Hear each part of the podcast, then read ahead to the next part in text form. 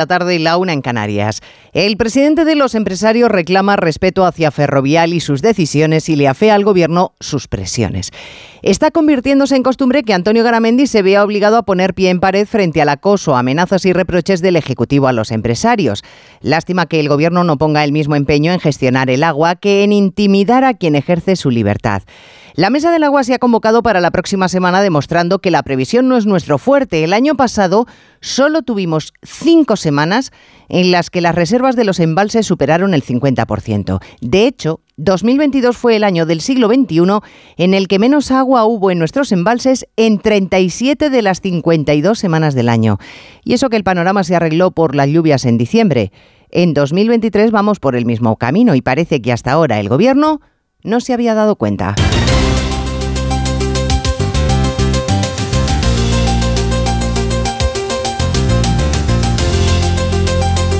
En Onda Cero, Noticias Mediodía, con Elena Gijón.